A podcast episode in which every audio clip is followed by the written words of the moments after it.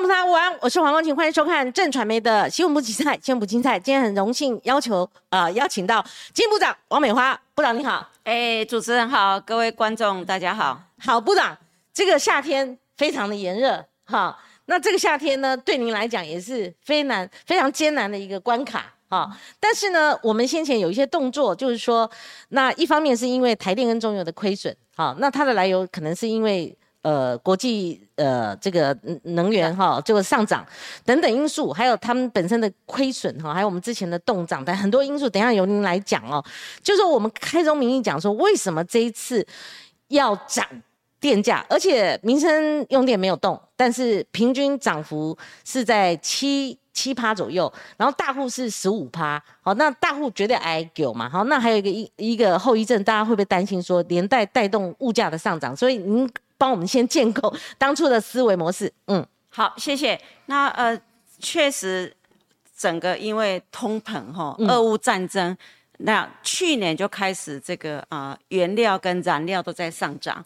那俄乌战争就让这个持续又继续上涨，所以啊，这个油价、天然气跟煤啊，嗯，呃，是啊，这一阵子以来涨得非常多哈。嗯，那涨到什么地步呢？油价。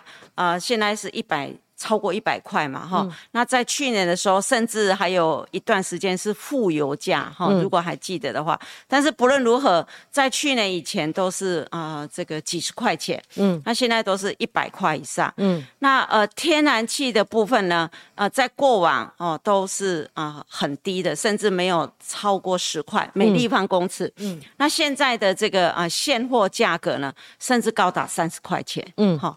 那煤最离谱了，煤在过往哈都是很稳定的，这个啊每公吨呢都在啊几十块钱以下。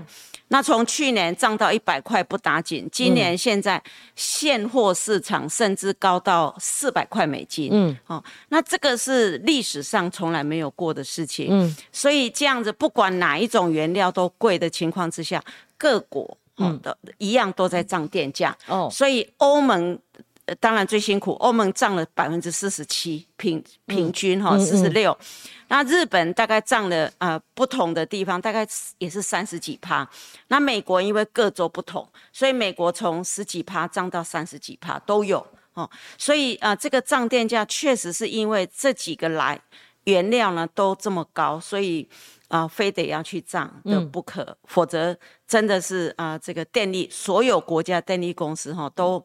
面临非常严重的这个财务的压力，那我们啊这一次也是确实因为这样的呃涨不是十几帕二十几帕，是原料涨了几倍的问题哦。是，那这个对中油买天然气跟台电买煤哦都是非常大的一个问题，所以啊在算了以后呢，才决定台湾这个电价啊不得不涨哈。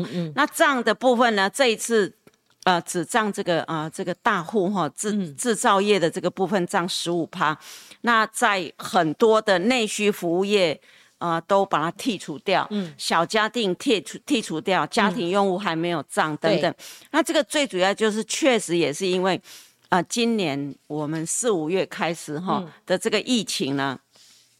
让这个内需服务业又面临啊一波哈比较严重的这个嗯。呃影响，对，那所以就是做这样的考量，嗯，相对的我们的制造业，嗯。啊从二零二零二零二一到今年哈，嗯，我们的制造业啊一直都有非常好的出口成绩，嗯，那这个也是带动我们整个经济呃高度成长的一个关键，所以如果所有的制造业。啊，都应该可以理解，说台湾的电价跟在其他国家设的工厂的电价比起来，台湾是相对非常便宜的。嗯，所以就是在这个制造业的部分有啊比较好的一个营运模式下，我们就这一次啊涨这个制这个制造业用电大户的这个电价。所以部长，这当然这个邱显呃邱成远的立委哈，他挑战就是说，蔡英文总统曾经承诺过十年不涨电价。那这样子的话，虽然有国际因素，他刚刚您分析的这些因素，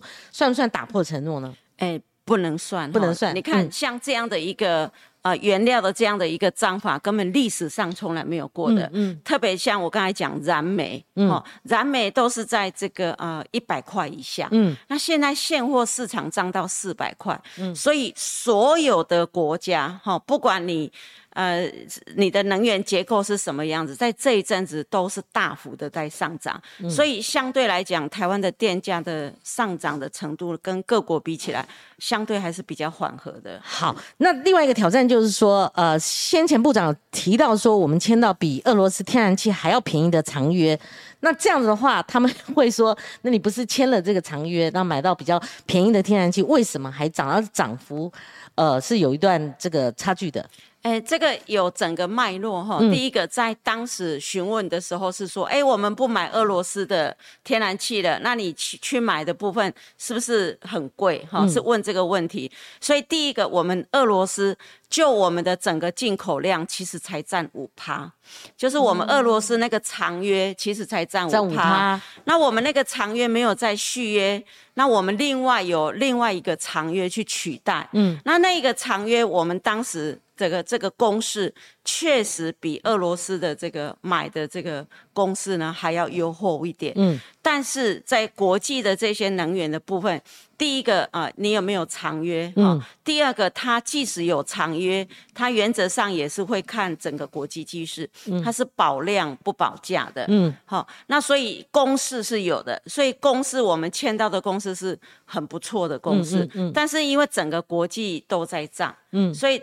没有没有办法说台湾的不涨，那更何况那个占比哈，我们取代俄罗斯的那个占比，其实才占我们进口量的五趴而已。对，部长，那台电跟中油他们亏损的这个因素，是不是里面很重要的一个因素？涨价的因因素很重要的。哦，是啊，因为就是这个他们购买的这个成本太付出的太多了哈，所以啊，确实是我们台电中油。啊，现在是有这个相关，因为购买太多而 亏损的情形，亏损的程度，因为我们看到报载有一些数字啊，那部长您可不可以提供这个台电跟这种真实亏损的一个状况？确实哈，他们两家啊，到年底的时候，两家合起来。啊，应该是会有两千多亿的一个亏损然后那这个亏损的部分，我们其实呃都会呃怎么样来审慎的来处理他们相关的亏损的问题。嗯，那中油台电的稳健经营啊是非常重要哦，对台湾是非常重要的。所以我们一方面要稳定的物价，嗯，一方面还是要让中油台电来稳健这。呃，经营这个两边哈都要去照顾的问题。好不好？因为我们曾经在马英九他连任成功还没有上任的时候，那时候有点双涨。好，其实我们那时候也在台面上，我们痛锤，而且我们会去探讨说这个他们的财报。好，我们还拿到他们的呃相关的这些资料，我们会说哦，那中油亏损它。或台电亏损，还有其他因素。我们甚至连小到他们那时候要不要做运动服，还要要不要发奖金，我们的都有探究。你觉得像过去马英九他们，呃，有点双涨的那个因素，在你们这一次上涨的时候有没有同质性？譬如说，你们也提到电价太低，这也确实也确实。但是如果按照资料来看的话，蔡英文总统二零一六年上台，电价咨询委员会只有二零一八年小调了大用户三趴。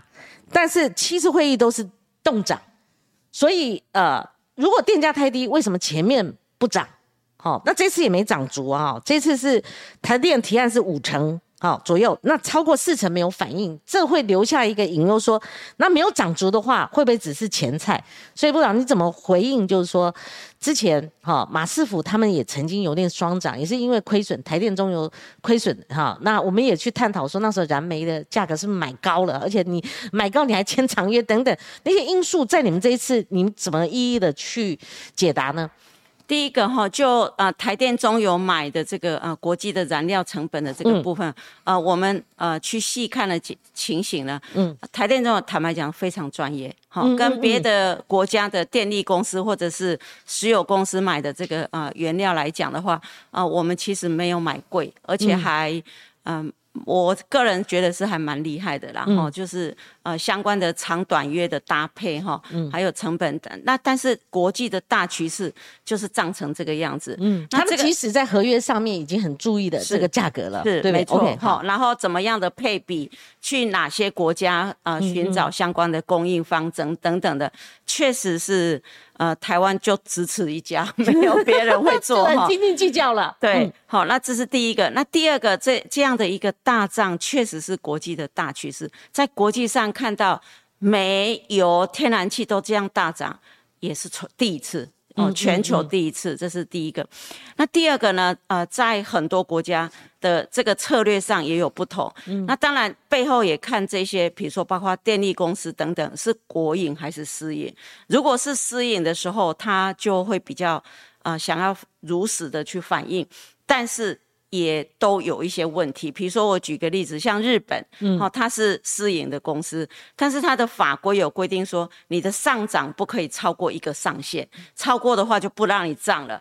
结果日本的这个私营公司现在就面临到说，这个上限呢也不能 cover 我现在的成本，嗯，那所以要求日本要去修法，嗯，好，就是各国有面临这样的问题，可是呢，呃，对台湾来讲。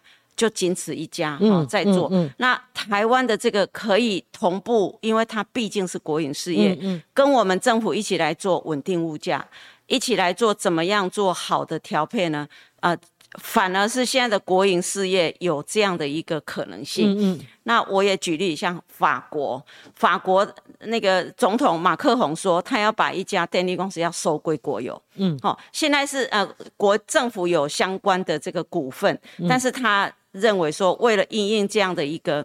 呃，能源的呃危机哈，能源为了要确保能源的安全，嗯，所以他说要把这家公司呢，要变成百分之百的国有，嗯，哦，就是诸如此类，反而现在是觉得，呃，变成是国有的部分啊，比较能够啊一起来处理这个相关的问题。那这个只是我举个例子来讲哈，那台湾一直是啊很很重视这个相关的。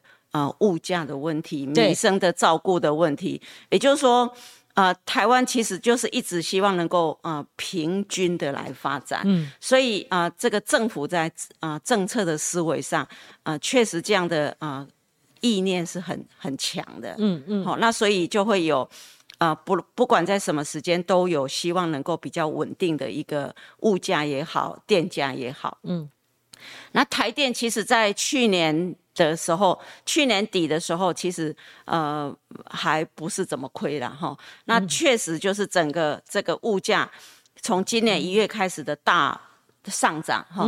那呃中油公司也要稍微反映它的这个啊天然气的气价，所以在整年的这个亏损呢，确实是整个爆发出来。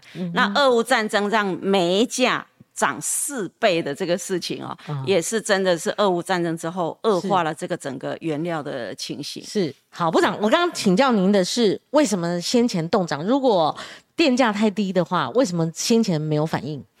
呃，先前动涨确实是当时在看台电的这个成本收支的情形哈。那呃，这个部分看收支的情形，当时确实是。呃，可以可以可以忍受的这个状况之下，那是不是要我们某种程度，我们民众也必须要有一个呃教育了哈？就是说，我们电价的确太低，以前我们都不敢讲这个话，你知道吗？那时候马英九他们，我是记得那时候经济部长施延祥他讲了，讲了会被锤死了，你知道吗？就说呃，他要涨，那你以电价过低这个作为一个口实的话，那。这次我也看到你们有提到电价太低，那我们应该理性啊，理性，因为我们呃电价的确太低了。我们如果跟其他国家比较呢，还有刘太英哈，这个呃他最近有受访，他说，譬如说我们护国神山台积电，他们就少掉非常多的成本啊，他好像讲一个两百亿哦，所以我我我的意思就是说，是不是趁这次机会，我们电价到底怎么样才算是不要那么低，是适度的呢？这是不是也趁机可以跟我们说明一下？第一个哈，所以现在的呃做这样的一个上涨哈，当然也是呃部分而已啦哈，部分反映成本确实是这样。那第二个哈，不论是从这个呃减少碳排也好，或者是未来的这个呃近零碳排的这个生活方式也好，其实啊节省节节节能减碳，对节能减碳节电哈，其实都应该做。那如果电价比较低，确实诱因会比较少一点。嗯嗯。所以在啊先进国家里面对。节能的问题哦，啊，确实是用的力道比较大。那我们现在经济部就是针对啊这个节能的部分，不管是在制造业、服务业，或者是家庭用电的这个节能的部分，啊，我们是呃提出相关的方案出来，希望能够啊加大力道，告诉大家怎么样来做节能的这个动作。嗯，对。嗯，不然，那这个会不会有顾忌？当你们在宣导节能减碳，或者说你们从自身做起，我看您受访的时候提到，在应应这个夏季的时候，您自己本身有一些作为。像我们不可能人人都像高嘉瑜，高嘉瑜那个省电到一个省电达人，超级省电达人那种状况，所以我们应该怎么样诉求？说我们应该响应节能减碳哈。那当然，就是我们台湾的政治环境很特殊。当时我马英九被真的又被骂翻，那时候真的是被骂翻了。他就叫我们把那个冰冰箱的插头拔掉，还他还说在。总统府不吹冷气，大家去查他说，那他什么时候开过冷气？还叫大家把这个领带拔掉之类的。所以有前车之鉴，就是说我们如果我们大开大合，我们的确要倡导节能减碳的时候，您会怎么做？您自己怎么做？还您要怎么宣导？还有刚刚部长，如果您还有余裕的话，是不是可以回答我电价过低的这个问题？好，那呃，节能减碳这个事情哈，确实大家要有一个共同的理念哈，说这件事情其实是。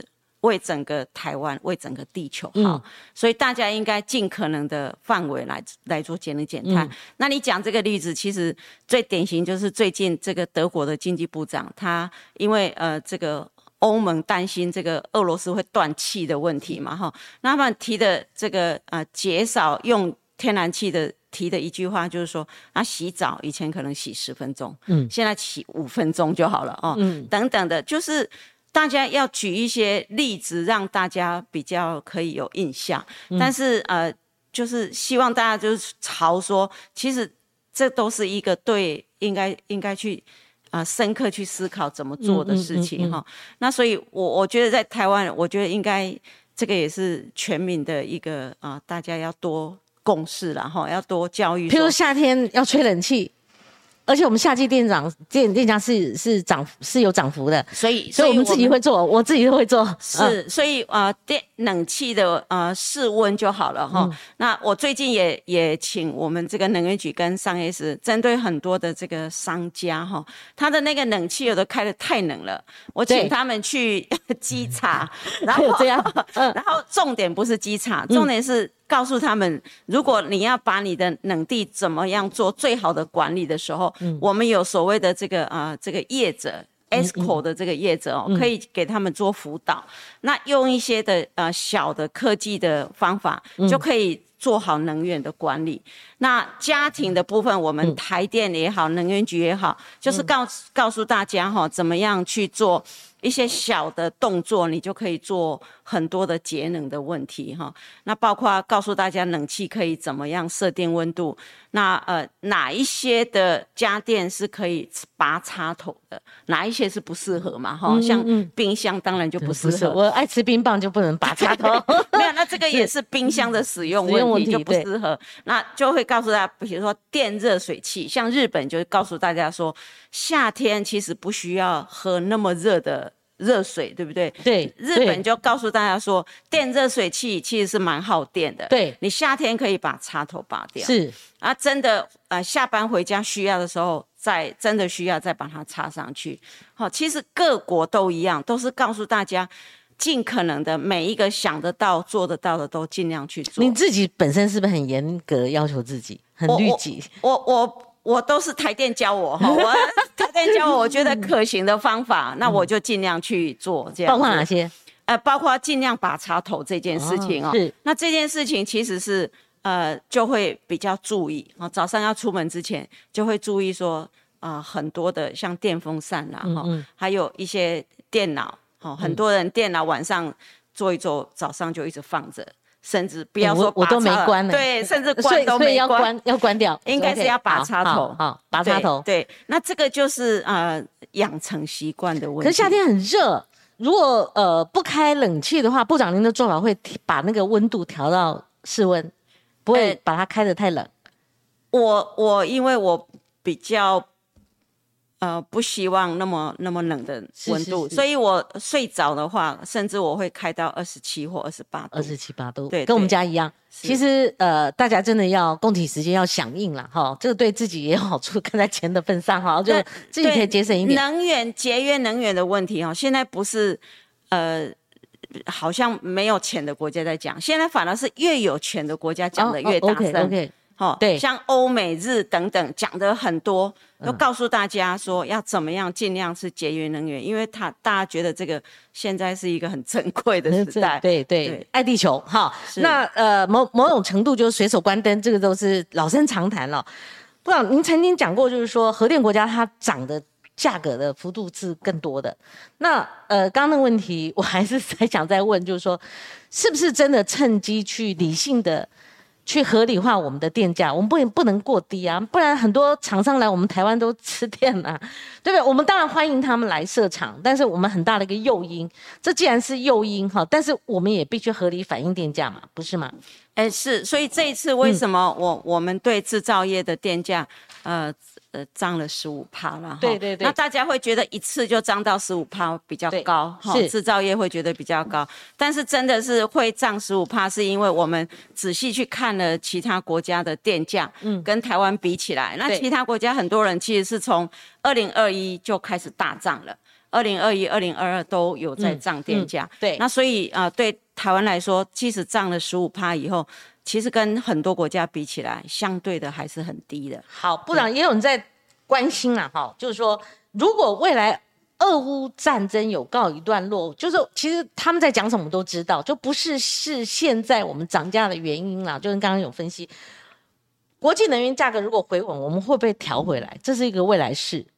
呃，但是这个呃情势哈，我们是非常呃掌握的是非常细腻了。对哈，但是不管是国际的大机构也好，还是我们中油跟台电看到各国在准备能源的问题哦，嗯啊、大家的评估啊、在到今年底以前哦，油价可能都还是在一百块左右。是那天然气呢，呃，也降不太下来。是，而且以前是油价如果有降，天然气就跟着降。嗯，那现在已经两个已经是脱钩了。嗯，也就是说，因为天然气的需求，因为担心呃俄罗斯不供给呃欧盟的问题，嗯所以天然气的需求本来在过往从三四月就开始下降了，嗯。现在不是，现在是呃持续在高点，嗯。因为欧洲国家想要多存一点天然气来冬天用，嗯，那这样的话就会影响整年的需求，那所以天然气也是降不太下来。那呃燃煤的部分呢，呃现在的呃评估也都是要在三百多块，嗯。好、所以呃到今年年底的时候，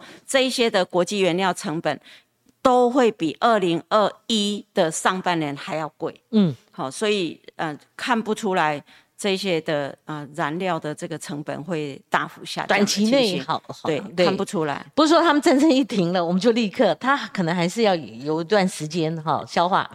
呃，这些的能源的供应嗯都非常困难哈。对。替代非常困难，所以举一个简单的例子，比如说，嗯呃，假设这个俄罗斯把这个北溪一号中断了，对，那最困难的就是啊、呃德国，嗯。因为德国比较内陆，他没有接收站的话，那么他要找得到别人愿意帮他接收给他，嗯，或者他未来要盖接收站，对。或者是他盖这个服饰的接收站的这个船哦。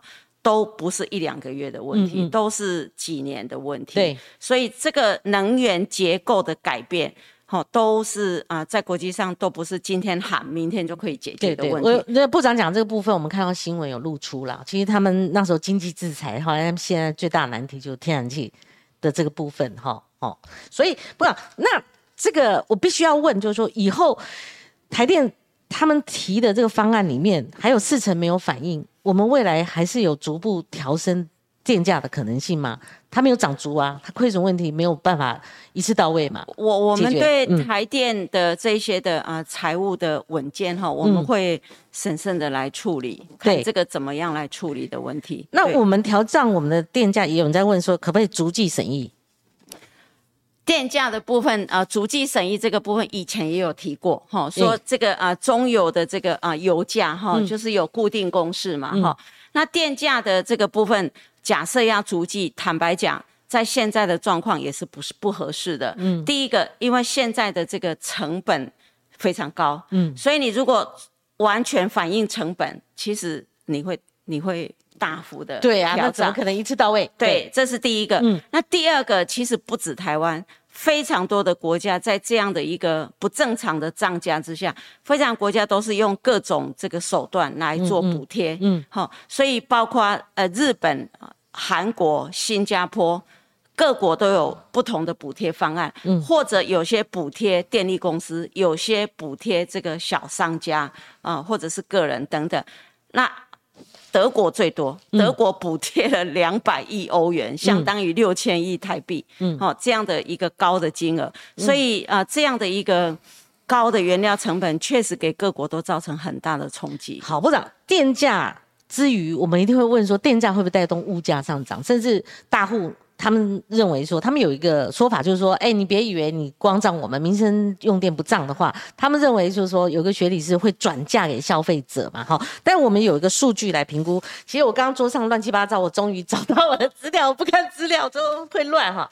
这个是比较最近的两个数字，就是说 CPI 就是消费者物价指数，它的确是一直飙，当然国际也在飙，美国飙得更大，对不对？我们六月是三点五九趴，是创十四年来最大涨幅哦。那我们中研院所预估的通膨率破了三趴，就我们两趴是底线嘛，哈，那种印象中，物价让大家关心像卫生纸啊、像牛奶啊这些涨幅。那你们现在就是联动性的，对，也是您的业务范围内的，哈，就说有关注到物价到什么程度，然后你们现在所了解的状况，以及经济成长率，它是不是也有一个下修？你看 GDP 有。下修三点五二，其实我们经济成长率蛮漂亮的，而且我们出口畅旺嘛，对不对？等等，所以在这些变动上面，我每次都会一定会问部长，嗯，嘿，这边所了解、呃我们当时在调电价，确实也有呃有注意到这个电价对我们 CPI 的影响哈。对，那事事实上我刚才讲过，我们因为是调的是呃大用户是制造业的部分，对。那我们制造业是呃。绝大多数都是外销，嗯，所以当时台电算出来了，因为小家电也没涨，内需的服务业也没涨等等的，所以 CPI 的这个呃影响，台电算出来是零点零四三，哦，零点零四三，影响程度零点零四三，对，跟我们的的内需的这个通膨其实影响是很小的，是是是。是很小的，这是台电当时的算法。哦，听到这个数字了哈，所以我们呃印象中好像说，呃油电双涨，物价飞涨，这这这之前就是那个马英九执政的时候那个经验哈，可是事实上你们有具体的量化，就是说算出来的那个联动性是这么低的，是这个数那字很低啊，对，很低。嗯那其实呃，主持人你去看各个国家的通膨率哈，对，比台湾低的国家有几个？你可以倒过来这样算。嗯好、那这个你看，美国发布六月份就吓死人的，九点一高。，对那呃，欧盟是八点多。对那呃，包括这个南韩、日本、新加坡都比台湾的三点多还要高。嗯，好、那中国当然比我们低一点，因为它又有这个清零的这个政策的问题。其实它是整个消费，所以它的呃经济成长率也是啊、嗯甚至有些城市是负成长嘛，哈、所以中国比较不一样。那但但是其他的国家，像台湾的通膨的三点多，其实没有几个哎，好、都远比台湾高很多。对，就是说呃，部长这样好，我们如果排除电价的影响的话，我们现在实际上物价，因为这个我还是要请教你，就跟感受问题，因为我们出去买东西，我们有知道，就说这个物价的确，它是像我们吃吃东西、买东西的时候，我们会感受到。那当然就是说，呃，在这个呃国际因素，这绝对是有的啦，哈。那但是我们自己本身，我刚刚请教您的，大家关注像卫生纸，好像有没有特定的这些品相？哈，它是最近你们有关注到它是有波动的。就我们呃经济部会针对几个大的品项，我们经济部会去了解哈。那确实啊，这一些的大品项的涨价跟国际因素都有关，哦，要么就原料成本上上涨，要么就运费大幅上涨。好像你讲的卫生纸，就是因为运费的大幅上涨，那的确是国际的纸浆大幅上涨等等。那黄小玉的部分，我们政府已经寄出，要么这个关税减免，要么就是营业税减减少等等的，用这些东西东西呢，让它的这个上涨幅度不要那么大哈。那这个实在是已经政府。啊，非常努力哈，在让让这这样的一个上涨来缓和。是那呃，所以这个反映出来我们的 CPI 的这个呃相关的三点多哈，跟各个国家比起来，台湾的部分其实是压抑的呃比较好的。那您上次说呃不可能只用升息的一招，那还有别的招吗？所以啊，你看我们呃升息之外，你看我们对呃油电价的呃目前的这个呃。相关的价格哈都比别人低嘛哈，像油价是这个哑铃最低价，对。可是你知道哑铃最低价哈，日本因为它受不了了，所以日本是一公升哦，给他补贴台币八块钱呢。是，好，就是那结果我们还要比日本补贴的价格还要再更低，对。好，所以啊，我们这个相关的这些嗯油电价格的这个啊抑制。好，另外我们透过关税减免、营业税减免等等的这些措施呢，那就是让让台湾的物价哈，嗯，相对的可以比较稳定一点。是，好，不是我每次都会问您或劳动部长，或是这个经呃经建会，我们讲国发会主委，我都会问那个基本工资。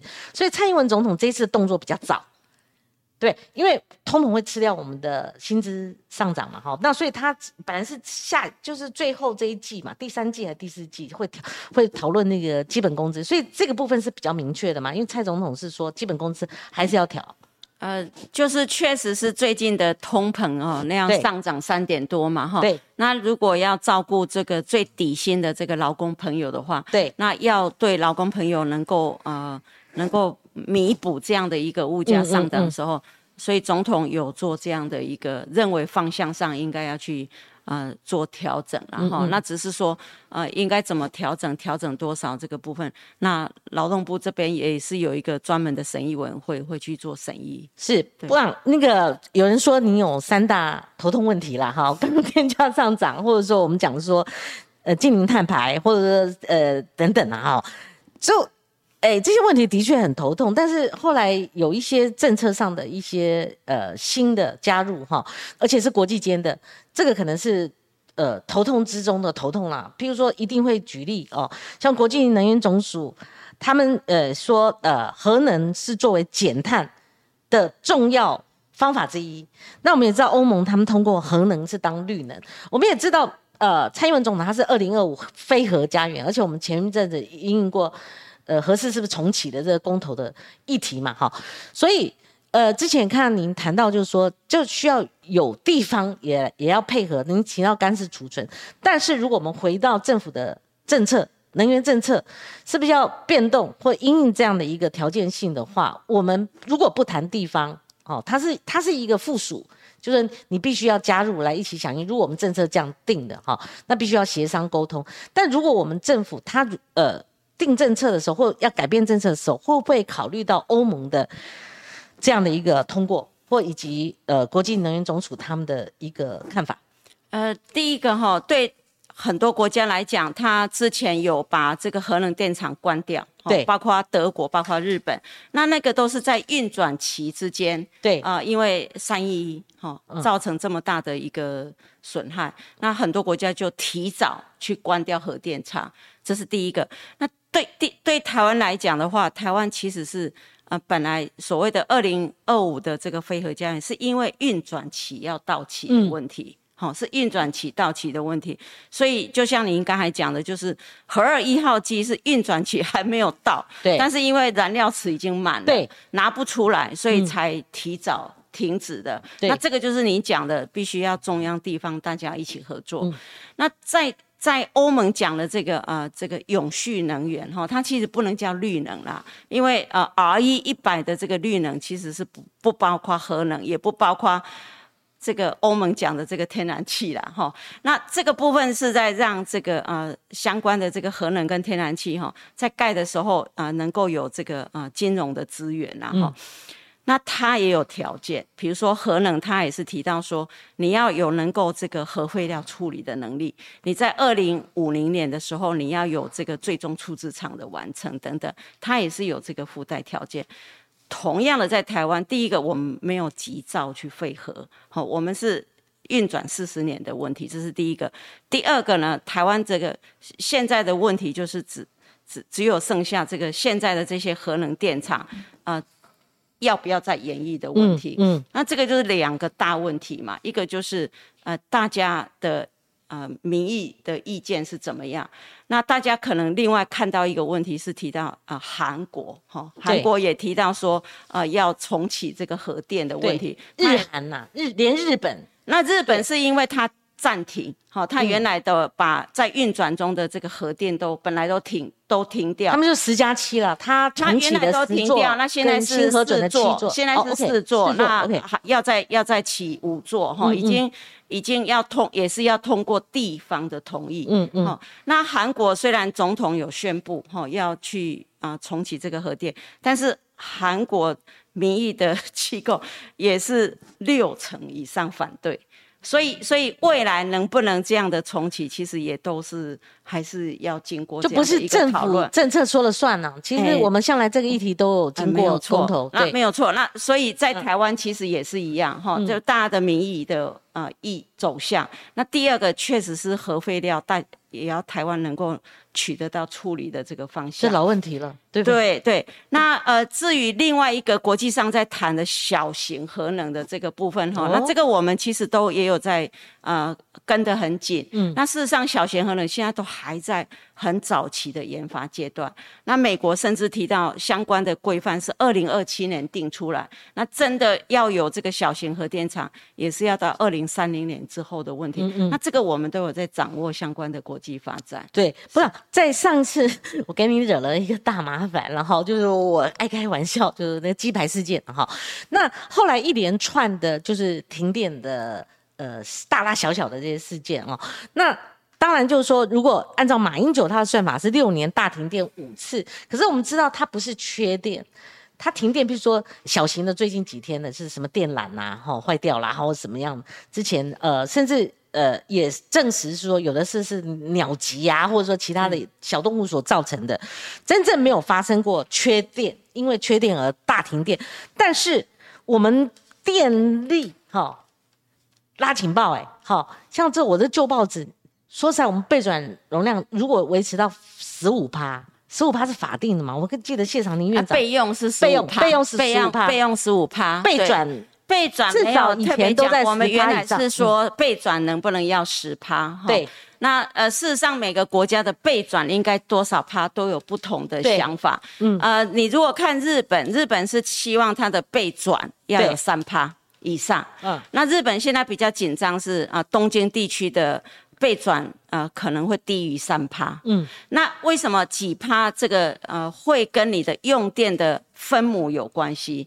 当你的用电越多的时候，你到底要准备的备转应该多少？其实要呃这个动态的去调整。嗯，那另外就是你的能源结构，比如说你的再生能源到底是占比多少？嗯，等等要来啊做动态的呃反应。所以对。现在各个国家再生能源越来越多的时候，那其实要去看备转多少趴，单一个点已经不是解决所有问题了。嗯，好，比如说我们现在台电的公司里面的备转或者备用，都是以这个用电的最高峰就是下午的两点好左右。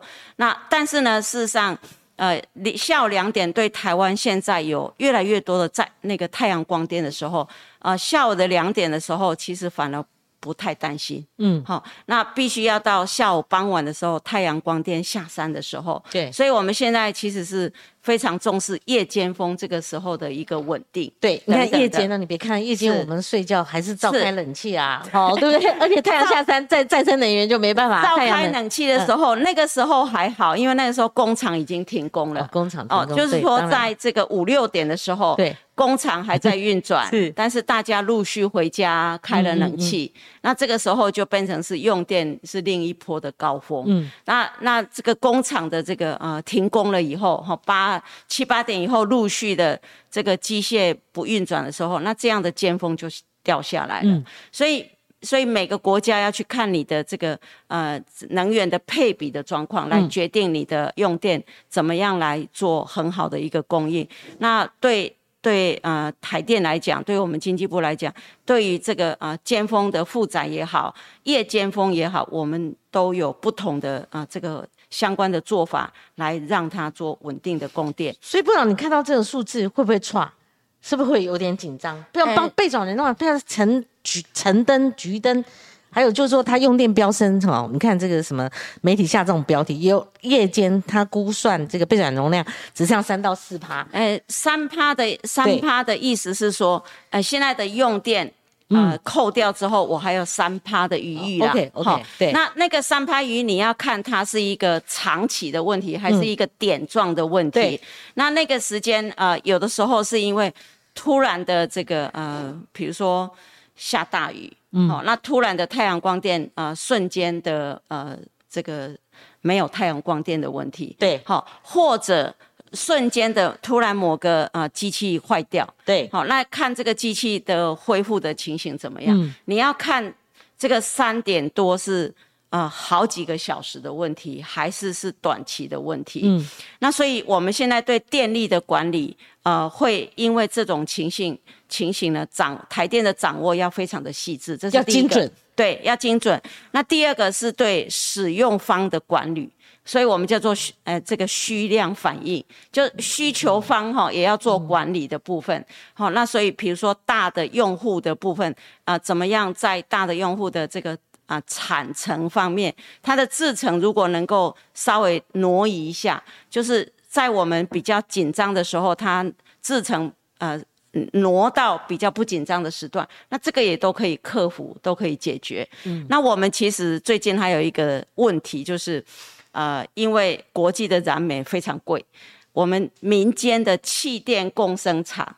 好，他本来发多余的电可以卖给台电，对，但是因为他的煤价太贵了，对，所以他如果把多余的电卖给台电，他是不划算，不划算的，所以他少发电了。嗯，所以我们台电现在也在跟这些气电工程的厂商，呃，做了一些呃安排，对，做了法规的一个变动，让他们还愿意继续来发电。其实我这个简报里面有啦，我已经来不及翻了。以前我们也探讨过，说民电厂为什么生存，为什么可以。赚钱，它是低买高卖嘛，它才有利可图嘛。所以部长，我刚刚听您一席话，我听出一些新闻点，就是说您最近是不是盯得很紧？呃，真的，您讲说那个。虚量的那个部分，哎，这个虚量反应的这个机制，其实从去年我们就在设计哦，多的是，然后对啊，这个使用方哈，电力的使用方就要很精准的掌握。对，那每一家的形态，那有些公司它是可以挪移的，嗯，有些公司不行。好，那比如说台积电，它就不能没有办法挪移，因为它的生产线是连续的。嗯，但是像啊钢铁厂，它的产能，它的啊，产线它是某个时段要做的事情，可能是特别耗电的。那它这个是它挪移就好了。那这个只要事先讲好，就可以做一个这个调配。最近要盯很紧，对不对？哎，就说你睡休都要排好，然后你那个机机械不可能有故障，人为不可能有疏失。你这如果弄弄了一个，大家又在那边跳脚了，对不对？今年盯得多紧？哎，今年还好，今年还好，是因为今年我们的水情帮了很大的忙，是是是，好帮了很大的忙。那因为呃这个呃水库的水啊比较充足嘛，哈，就可以多余的。部分可以来做夜间的发电哦，那这个帮了很大的忙，帮了很大忙。不像我们去年还去拍那个什么日月潭啊，什么见底啊，那连古迹都跑出来了。去年的这种呃水库的自然流下来的发电呢，去年是降到非常低。那呃，之前我们盘整一下，如果之前的人为疏失或是比较是属于故障的频率这部分，部长您之前也被。立法委员就是施予很大的责任压力嘛，好，所以这个部分呃改良了吗？改善了吗？哎，有，持续在盯。当然，我们在这个呃这个五一三、五一七，还有呃这个去年的三零三，呃今年的三零三这个事件哦，那这个部分呃确实在我们的这个人为操作不当，然后造成的连锁反应。那所以当然这个人员的教育训练要。第二个呢，为什么这样的一个操作不当的连锁反应，有什么样的更有韧性的这个机制可以来确保？嗯，那这个确实做了很大的一个改善。是，那但是长期来讲。电网的更好的韧性，哈，嗯，那这个确实要再花更多的资源来做，嗯，那这个部分呃，我们会持续在做。我看到您最近一直在谈这个叫强韧电网，对电网的韧性，这个因为它要做的呃这个电网的建设非常多，嗯，好，所以要花很多的时间，但是要一步一步推，嗯，那更何况现在呃，比如说太阳光电多了，那你要。建这个变电站，让太阳光电发了就可以就近用。那这个也是分散电力、分散电网的一种方式。是，好，那这是一种。那另外一种就是媒体，呃，就是比如说哪里这个突然断停电了，呃，这个几百户，那哪里突然停电了，常看到这个，对，都都会讲哇，你过来啊。那这个部分其实我们一直在做澄清了哈。像这个东西，因为台电的呃这个电网哈。几百呃一上百万公里长，那设备哈这些开关也好，变电呃变电器也好，也也一百多万具，一百多万具，管理起来大大工程。所以然后它有的在地下哈，也有的在这个嗯比较隐秘的地方。那这个确实我们都要常常巡视，但是。它就是会有坏掉，嗯，那另外除了坏掉之外，有的时候还甚至被车撞到了哈，就是发生车祸被撞了就撞掉了。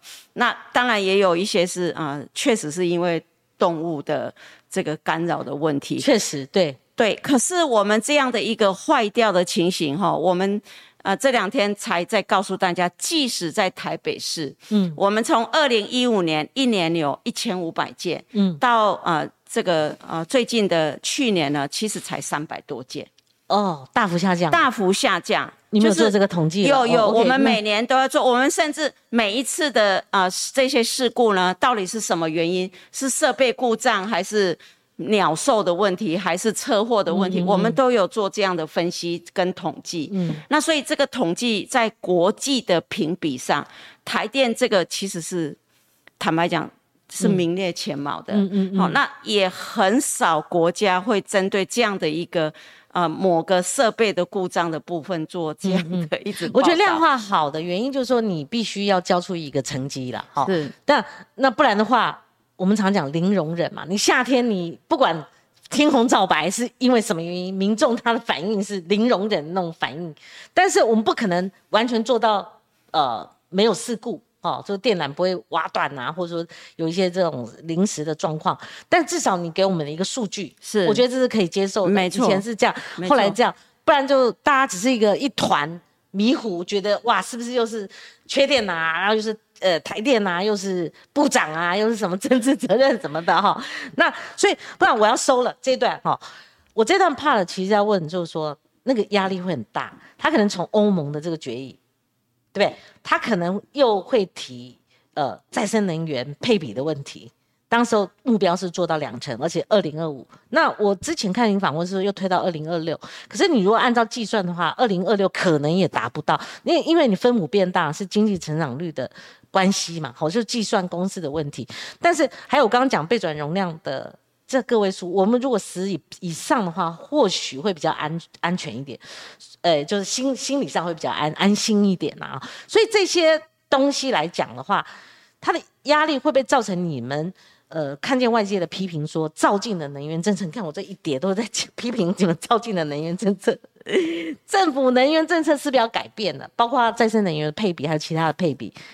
这些第一个核能的压力，对，第一第一个就再生能源来讲的话，呃，不要说经济部的问题，厂商现在他们的供应链要求它 RE 一百的部分，也都需要它去做绿电，哦，去使用绿电，对，所以对绿电的提供，对台湾一个绝大多数做外销的产业来讲，嗯，绝大多数做国际供应链的一环来讲，它一定会需要绿电。嗯，所以我们另外一个部分是，呃，大家在告诉我们怎么提供充足的绿电。对，所以我们做的很细腻，就是说大家 R E 一百的要求什什么时候哪一年开始呢？会需要大幅的增加。嗯，哦，所以啊，这个部分我们也是在做很多的配套。嗯嗯，那这个呃，有有时间下次再跟你做说明。没问题，我今天问了太多问题了。那第二个就是说，这个呃百分之二十达不到的问题，那确实是当时啊总统上任的时候的评估，跟现在因为经济成长率造成的用电增加，嗯，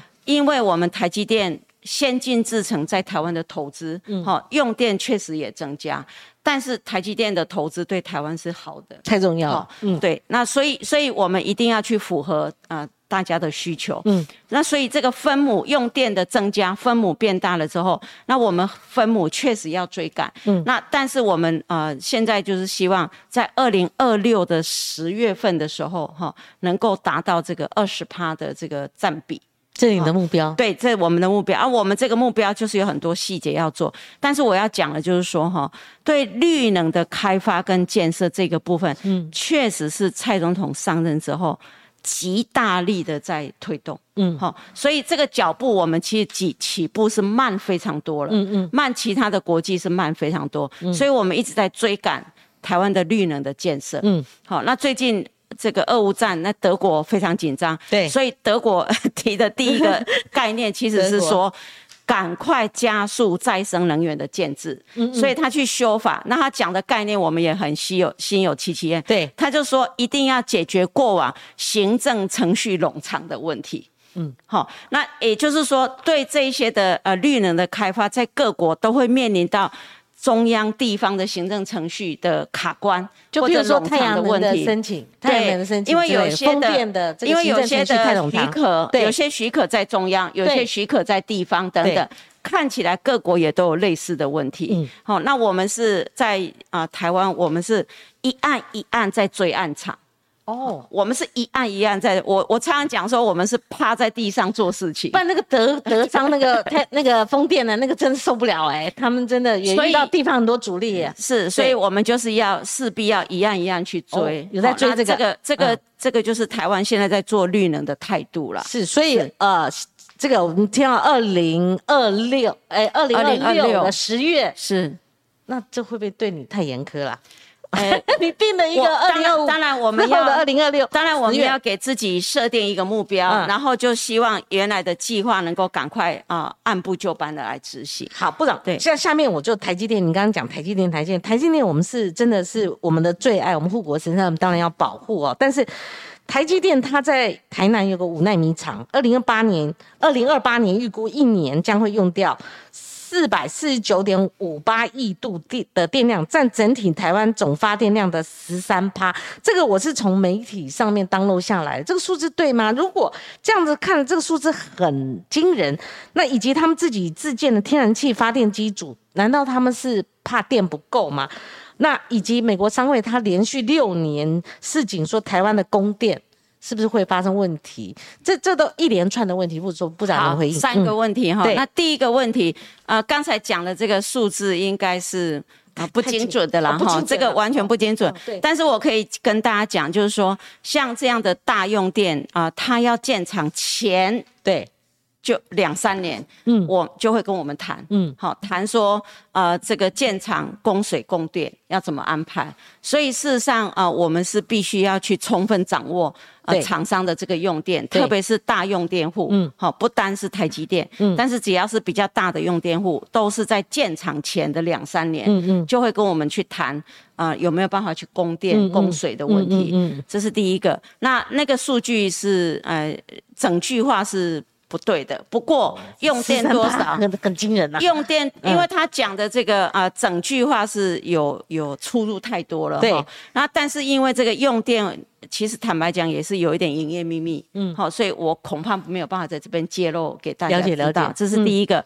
那第二个讲台积电的这个燃气哈，事实上是台积电本来就是有一直有柴油嗯紧急发电机组。好，台积电本来就有配备，为什么呢？很简单，台积电是一刻都不能停电的，嗯。所以啊，对很多的厂商，那当然台积电是准备的非常充分，所以它本来就都设有非常多的柴油发电机组，但是因为柴油毕竟是比较启动的时候会有这样的一个空污的问题，嗯，所以啊，我们是在跟台积电商量说，未来它的新厂的柴油可不可以变成。啊，天然气的发电机组是这样来的，嗯好，但是天然气的这个部分当然也要管线设备等等的，那所以这细节我们也在跟台积电啊有在接洽。OK OK，对对，是这样来的，倒不是怕缺电，而是它本来就要有这样的一个多余的准备。那至于呃美商的问题哈，沟通吗？呃，我们我本来安排了，但是因为他们现在很多会员都在放暑假哦，所以啊，我有安排了，好像是呃月底还是八月初哦，会跟他们在当面做交流。嗯，那事实上我们这几年的这个呃电力的啊成长哈，跟厨艺的电力比起来，我们其实是成长的远比厨艺的多。成长远比初一的多，对，然后就就多要多啊，成长这个相关的电力的建设。嗯那这个电力的建设其实就是 for 啊，就是我刚才讲的，如果我们台湾有大的建设的话，一定要提早来做。所以对台湾来讲的啊，电力的建设真的是要大家去帮忙思思考了哈，就说。台湾的要未来的发展，嗯，哈，用电的供给的稳定，嗯嗯，确实对台湾的这样的一个产业类型是很有需要的。对对对，的确哈。那部长像剩最后，其实我今天哈海泽问。本来列了快二十个题目，但是我觉得我们收发时间掌握的还不错。但我把重头戏放到最后，因为现在选举热季越来越热了哈。当然就是说，我认为电价上涨以及能源问题，它的确会变成选前的一个攻防，就跟防疫是一样的哈。那今天还好，我有 Google 一下，我发现不得了啊！那几个候选人开始大战了哈，也牵扯到台电，当然也牵扯到经济部哈，所以我就一并问了。不然有一个东区门户计划，我们也常听柯批或现在的黄珊珊在讲哦。那蒋万安今天用直播的方式，他开记者会，他说这个台北市的松湖变电所延宕多年，如果延宕多年多年是二十年哈，那当然又说是卡关中央等等哈，那。这些问题，呃，是不是变电所的问题可以解决吗？否则它一直会变成，呃，选战的攻防。那黄珊珊也被骂了，因为他们他不晓得有没有提到一个辐射污染的问题，所以造成这个。所以台电说有知识的人不应该讲这种话，所以你骂我，我骂你哦。所以重要的立场怎么去解决这二十年延宕的这个问题呢？呃，确实哈，它很简单。这个呃，松湖变电站就是为了火南港跟内湖使用。对。南港跟内湖的用电成长是台北市最多的哦，最高的是哈。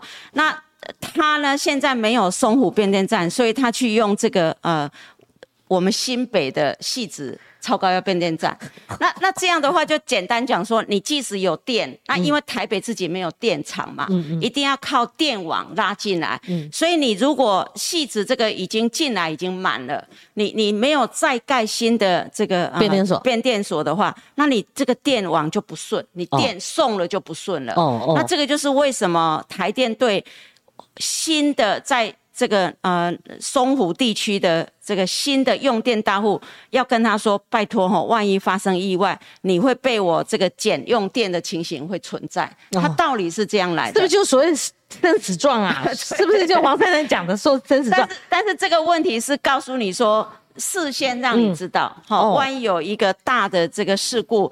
啊，需要减少用电的时候，那你这些新来的可能就会有这个压力。那这个就是为什么我们台电说松湖变电桩要赶快来干。但问题卡在哪里？为什么二十年？我我们已经送了二十年哈，都一直没有准。那当然，这个确实是台北市政府这边没有核发的问题。哦，这样子啊。最近啊，羊毛出在羊身上。那最中央送啊，最近我们最近我们跟跟呃台北市政府沟通哈，那呃台北市政府我们也很谢谢他，最近终于让我们踏出第一步了，好，第一步说我们这个部分可以赶快来进行，那进行你还要盖，所以盖还要盖好几年。好，那但是你这一步没有做，你就继续再延个十年二十年。那为什么呢？台湾这是怪现象啊。那这个松湖变电站，我们也办了非常多的说明会等等的。那今天会有人讲辐射的问题，这个我们台电也跟大家所沟通说，居民不能误导。哎，对，那以前是呃可能是独立的室外的，那我们现在也盖成呃室内的，但是不论室外或室内。都没有所谓的辐射问题啦，都没有哈。那更何况这个室内的部分，台湾也在几个地区都盖了。嗯，那那个其实室内比室外更安全。好，更安全。就呃电力的事故来讲，室内其实是更好的，嗯，因为它有一些设计的方式，但是绝对没有所谓的辐射。在很多先进国家人口密集的地方，变电站也是会盖在人口稠密的。不，台北市政府没有道理哈。我的意思是说，他们他他他是是最需要的哈。那是不是居民的问题？那中央跟地方沟通，那现在他们反而就是说执政的。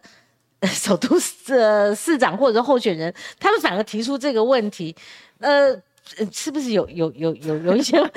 我我们我们是希望中央跟地方合作啦。现在现在通过了嘛？确定？对，那第一步通过了，是不是大家就继续往前走？是，好，就不要就为了这个台北市的发展，为了供电的稳定，就让它继续再往下走。那这个部分其实从科学的角度，从用电的角度。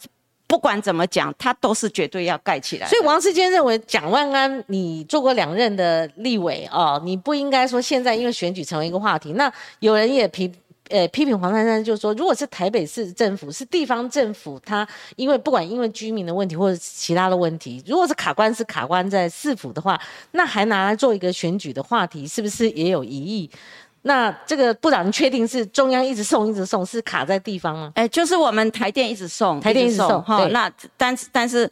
对我来说了哈，就台北市政现在准了，我就是最高兴的事情。是是是，好准第一步，那第一步接下来好几步，我们希望每一关都可以往前。那为什么以前没有办法准呢？哎，现在能，为什么以前不行呢？台电该做的，比如说做地方说明会也好，等等的哈，都有在说说明。那这个地方的设置，其实连居离居民住的地方，其实离的也有呃九十二公尺左右，所以其实安全也没问题。然后。呃，绝对从科学上也没有所谓的辐射问题。你如果问我，我只能这么 澄清。那最后啦，哈，就是呃，台北市当然议会他们有攻防啦，哦，台北市如果他们要提出一个夜间呐招牌从零点。就是我们零零时哈，然后呃到一直清晨的六点，这中间因为大家睡觉了嘛，哦，就是广告招牌是不是可以要求熄灯，好，以至于 etc，就是很多意义了哈。